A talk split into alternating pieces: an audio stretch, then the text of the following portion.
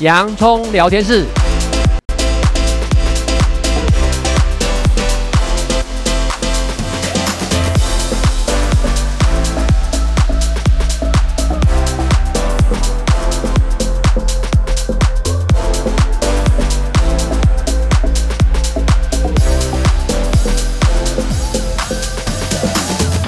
这里是洋葱聊天室，人生如洋葱，要勇敢小心的剥，不怕掉眼泪，从挑战中让生命更璀璨，陪你度过生命大小事。我是洋葱茶医师，我是魏兆文老师。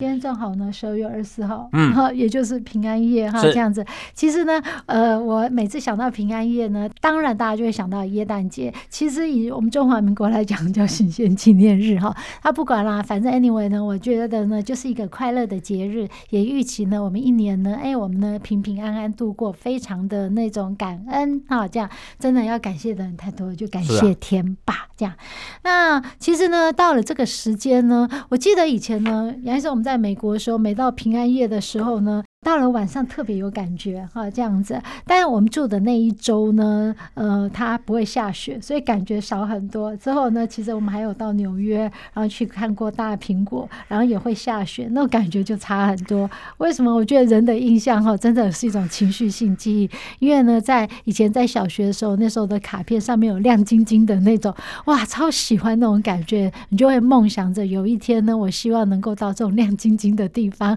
来去寻找我的。那圣诞老公公这样，其实圣诞节哈，它对我们西方社会来讲是很有意义的了，很重要的。对，像我们那时候，因为我是在美国念博士的时候受洗的，嗯、所以我们那时候在圣诞夜呢，其实是会去传福音的，哦、去报佳音的。哦，哦呵呵那大家要知道，因为圣诞节英文叫 Christmas，C H R I S T。M A S 哦，嗯、那 Christmas 呢？因为在西方人在 Christmas 就是十二月二十四五号，接着就会一月一号，所以这对他们来讲就变成一个廉价了。对，连假。所以对他们来讲是一个很重要的廉价时期嘛。哦，那这里面呢，Christmas 呢，它原始就是在具有宗教色彩，它是由于教会的年历嘛，就是基督徒们为了纪念。和庆祝耶稣诞生而设立的嘛，吼，嗯嗯，对对。那他最早的时候蛮长的哦，就是公元二世纪的时候，吼。那二世纪的时候呢，他们来纪念说耶稣他生日了。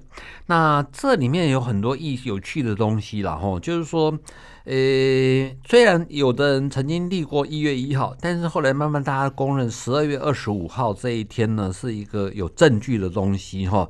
所以呢，你可能看有一些资料叫做基督弥撒，它有时候会写成 X M A X，好 X M A S，它是 X 大写嘛，对对对，小写嘛，那个东西就是 X 是基督的意思了哈。那我们台湾呃中华人地区呢，会跟着入境随俗，是因为清末的时候来华的传教士呢。他呢，定定的，他就是圣诞节，因为为什么呢？耶稣是西方的圣人，而中国呢，因为多神论嘛，吼，所以呢，反正呢，神明祭诞都可以嘛，叫他叫诞辰，所以呢，这个耶稣呢，就是耶稣节嘛，吼。那蒋中正执政的时候，他呢会认为说，中华文化中的圣人是至圣先师孔子、亚梦圣子，那他呢会觉得要区隔开来。所以呢，他就改名圣诞节，应该正式来讲叫耶诞节。哦，他就如果都按照正本清源，因为圣诞圣是在指向孔子他们的人，嗯、然后耶耶稣嘛。所以叫耶诞节，你可以然后记一下，有一个有趣的概念是这个样子哦，这样子。所以呢，圣诞节、耶诞节哦，所以耶诞节呢，原来是呢，呃，中华民国它特别的一个名。对啊，耶稣啊，你好记啊。这样哈，OK。因为这个节日和古代的光明节，就是犹太教节日庆祝的节日，好像是重合，所以这真的不是一个巧合哈。那 Google 大神，我查了一下，Google 大神说，在公元两百二十一年这个时间呢，塞克斯坦他就有个历史学家啦，他在他的历史著作中呢，将三月二十五日。作为耶稣的受孕日，那我这地方呢，可能跟一些如果不是非基督徒的朋友呢，稍微可以简单讲一下。一般我们在讲耶稣基督，耶稣基督，耶稣是他在生前的名称。那他上了十字架为人呢受罪呢，这样子而死之后才称为基督。好，所以是耶稣基督这样子，所以呢，耶稣受孕日那个历史学家呢，他说是在三月二十五号，所以这就暗示呢，他的诞生日就在十二月，所以这个记录最早有关于呢耶稣生日是十二月二十五号的证据啊，在我们的四世纪啊，这样就已经是被确定了。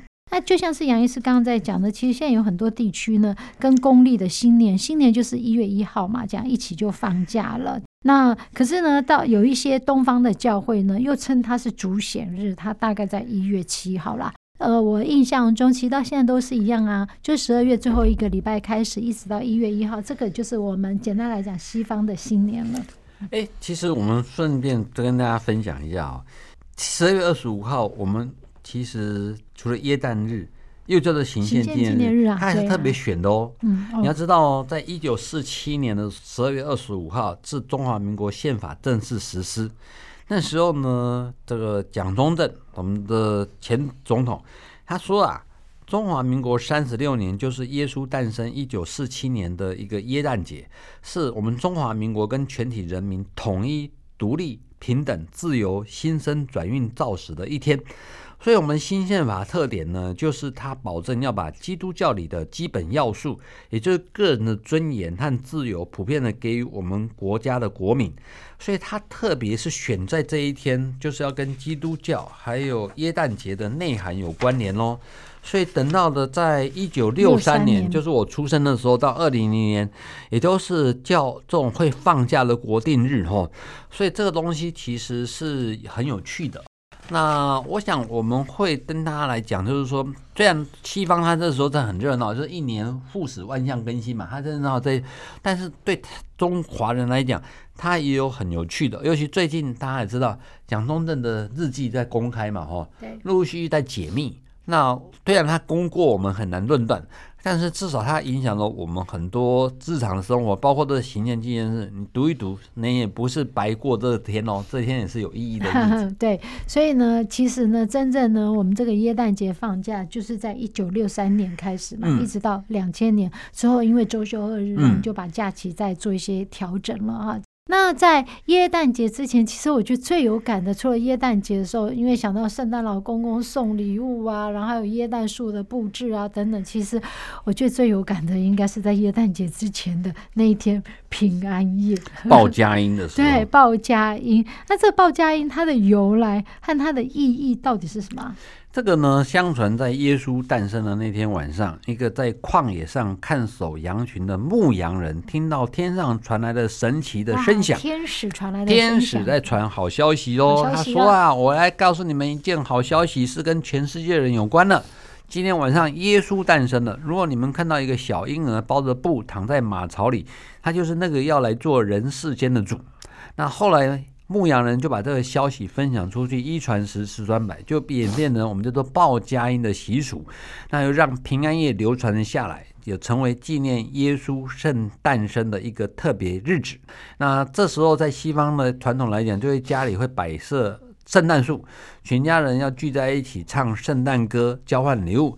祈求来年好运的习俗。哇，这个其实跟我们华人呢在过农历节一样哈，这样子吃团圆饭之后包红包，然后这样子等等这些。嗯，我觉得其实我觉得人类不断的呢，虽然人类历史长河一直不断的往后一直走，但是有一些习俗的延伸，真的有它一些文化精神上的意义，这个蛮重要的。是，嗯、我们会叫怀古念经嘛，哈，就是说我们现在知道古人那传承下来。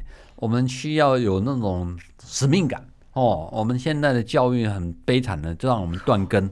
那我们希望我们有一个使命感，能够让知道说，哦，我们很能够节故有典故，那有历史性，那我们怎么传承，然后跟它发扬光大，跟更新，还蛮重要的。对，所以继往开来真的是很重要哈。这样，那在本周呢，正好呢，今天是十二月二十四号，十二月二十四号的晚上，也就是平安夜。那平安夜呢，其实呢，它源自于呢，因为耶稣呢，他的诞生，然后。天使的那个传达，让牧羊人来传达福音啊，这样子。所以这个是一个最根本的一个平安夜的一个精神。事实上呢，就是一个祝福和一个平安这样子嘛啊。那尤其西方国家啦，针对这个圣诞节呢，应该他们都有一些，就算我们是一个圣诞树好了，这样等等这些啊，它的布置，还有吃圣诞大餐等等这些。杨医师，你自己以前在美国有什么经验啊？其实我要先拉时间往前拉哦。嗯、其实，在圣诞节还有一个前面有叫感恩节。嗯，对对，感恩节前面万圣节。其实在我在美国念书的时候，大家不要被好莱坞的影像都迷惑了哦。其实，在美国来讲，它比较核心的人，他们是基督教立国哦。那基督徒他们其实是新教，就马丁路德之后修改的哦。他们对这些节日是很重视的，因为你要懂得感恩嘛。你懂得感恩，你才能会降低你的孤寂感，然后你呢，能够呢去纪念过去。呃，都这么多人，就好像陈之凡的谢天一样嘛，哦，那同样的呢，你延伸到了圣诞节，这时候是家人聚会的时候，那包括几个基本的特别，就是家圣诞节布置，哦，包括什么街道上面会有灯光彩球啦，圣诞花圈啦，圣诞老公公雪橇啦，还有礼物嘛。第二个呢，就是吃圣诞大餐嘛，哦。那圣诞大餐，当然我们刚刚提到，因为后面有除夕的嘛，所以呢，包括魏老师，我们以前在美国的时候，到大西洋城去吃法国的圣诞大餐，我到现在都很难忘哈。那个是一个家族欢乐的日子。那我们常常说，情绪性的记忆让你很难忘。那一次的餐呢，让我想到说，哦。法国餐跟中国餐真的是有媲美的哦，然后再来呢，大家可以聚餐，然后呢，大家有的人就聚下去，呃，吃饺子老虎，很愉悦，然后呢，吃的很开心。再来呢，要怀念，要记得写圣诞卡片，然后圣诞卡片呢，记下你的祝福，然后记下你温馨的，哎，这手写的东西还是比电子打的东西有意义哦。对，哎，其实圣诞卡片好像是源自英国的女王嘛，十九世纪的英国嘛，哦，那时候女王在温莎堡。过圣诞节的时候，就写信邀请了贵族的儿童一起来参加宴会，然后卡上面写了一些祝福的语句，大家就仿效，哎，这是很棒的一个概概念方法嘛哦，然后送交换礼物哦，那交换礼物可能比交换金钱是有趣一点了哈，然后呢，当然你要花点心思去知道人家的兴趣、人家的嗜好、人家的东西，然后送适当的礼物嘛哈，那再来呢？挂圣诞袜，因为要收圣诞老公公的礼物。那为什么要圣收圣诞老公公的礼物呢？这是有典故的哦。他说啊，在古代的时候，有一个叫尼古拉斯的主教，他相当乐于助人，然后常常帮助贫困人家。那听说有一户人家的三姐妹呢，没有钱结婚而备受冷眼，所以他就选了一天晚上，偷偷把。一个袜子里面呢，有一包金币，往他们家的窗户丢进去。那正好呢，在火炉上烤袜子，就那么巧，那金币就稳稳的掉进袜子里面。所以呢，三姐妹发现这金币就很开心，用这些钱呢，就一个一个顺利的出嫁了。所以这个变成一个传说，传说之后呢，金币的善行就变成今日圣诞老公公会爬烟囱偷偷送礼物的传说喽。哦，这种传说真的很温暖，然 后你可以把它具象意象化一下这样子。但是呢，每次想到这，我就想到哇，现在地球暖化，圣诞老公公他还有驾雪橇而来嘛。但是总是呢，我觉得这种美好的这种印象哦，美好的。这种情绪总是让人家会有一些幸福感。嗯、那其实当然呢，就是刚杨医师提到这种圣诞礼物的这种蛮多的说法，但最普遍的当然就是我们既然是过呢圣诞节，一定就是跟耶稣降生有关呐、啊。嗯，对。所以那个时候有星象学家叫做东方三博士，他就是发现天空出现奇特的星象，预测呢耶稣要诞生了。然后呢，他们就跟着星星指引到耶。稣诞生的地方的伯利恒，特别带了黄金、乳香，然后没有，然后三样礼物，所以呢，来祝福在马旅馆马槽里面出生的耶稣。所以这温暖的小故事变成之后交换礼物的起源喽。嗯，那所以呢，这节日里面一定很有一些意义吧？嗯，会。我们就是说，我们在每一个概念里面，它有可以持续下来，一定有它的意义了哈。比如说，古代为什么要交换礼物？表示你可能有所需，我现在就把这个礼物交换给你，给你。第二个呢，你是不是有注意到我？哎，你有能够关心我，所以这些交换礼物它都有内在的一些生理、心理意义啦。那东方人来讲，可能开始玩笑玩笑点务实一点，叫包红包。包红包就是给你钱嘛，那因为给你钱，你就可以自己去包买你想要的东西，所以呢，可能东西方有异曲同工之妙，但是就取决于你比较喜欢哪一种的状况。对，嗯，所以呢，其实呢，像这种耶诞节呢，显示呢，耶稣基督他的显现是真的是给我们人呢是最完美的一个启示嘛。因为上帝真的非常爱人，所以他就差遣自己的独生儿子耶稣呢来到这世界上，为了要拯救呢人类的罪性。我觉得这些虽然它是有一些宗教上的一些意涵，但事实上它真的是普遍用在我们整个人类历史文化里面的一个很重要的一个精神的象征。其实我们讲哦，应该它有几个意涵嘛。第一个就是说，神是看不到的。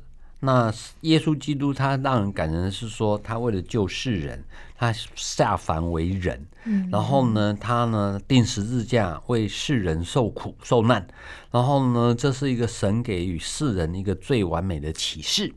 那确实呢，圣经就是旧约新约也很好读。然后呢，我不会想复杂，我只要觉得是蒙主拣选是一个福气，那就好了。第二个呢，就是上帝爱世人的体现嘛，吼。就是说啊，嗯，也许你会听得哒哒，你不懂说什么人本来就有原罪。那但是圣经里面告诉你，因为我们亚当夏娃呢没听上帝的话，去偷吃禁果，然后就是开始我们有天然人的东西。那这部分呢，我们先天呢，你自己想一想哦，我们会不会生下来就是呃人性本善还是人性本恶？我们会不会有时候有些贪侣、七情六欲、喜怒哀乐？那神呢，上帝呢是爱世人的，他呢能够替世人去。度过这一些罪过，那我们应该感恩他哦。所以第三个就是爱，因为呢，《哥林多前书》第十三章，保罗写的很棒，爱是很多意涵，爱是期盼，爱是盼望，爱是不发怒等等的这一些呢，我觉得是。综合在一起，让我们呢好可以纪念这个日子。对，让我们其实人呢有一个指标哈，我们可以呢这种迈向这种标杆啦，这样。因为呢，在保罗哥林多前书第十三章，这爱是恒久忍耐，又有恩慈等等这些。我相信，其实，在人类的世界里面，在属世的世界里面，不是这么简单的事情，我们也必须说了这样子。但这种就是一个呢，让我们其实呢有一个呢，呃，可以呢遵循的一个往这前面呢进的一个标杆。好，这样。那其实呢，我们在台湾当然有很多一些庆祝活动，但现在呢，越来越沦于商业了。其实我觉得也无可厚非。那最后，杨医师可不可以帮我们介绍我们邻近的日本，他们是怎么庆祝的？日本呢，信基督教人是比较少，但是西方文化影响呢，他们在二次世界大战的时候也有庆祝耶诞节。那耶诞节他们吃会吃炸鸡，然 后肯德基的炸鸡，然后所以日本肯德基会排着长长人龙到排队买炸鸡的一个奇特景象哦。谢谢大家今天的收听，这里是洋葱聊天室，欢迎下一次继续收听，我是洋葱才医师。我是魏兆文老师，拜拜。拜拜。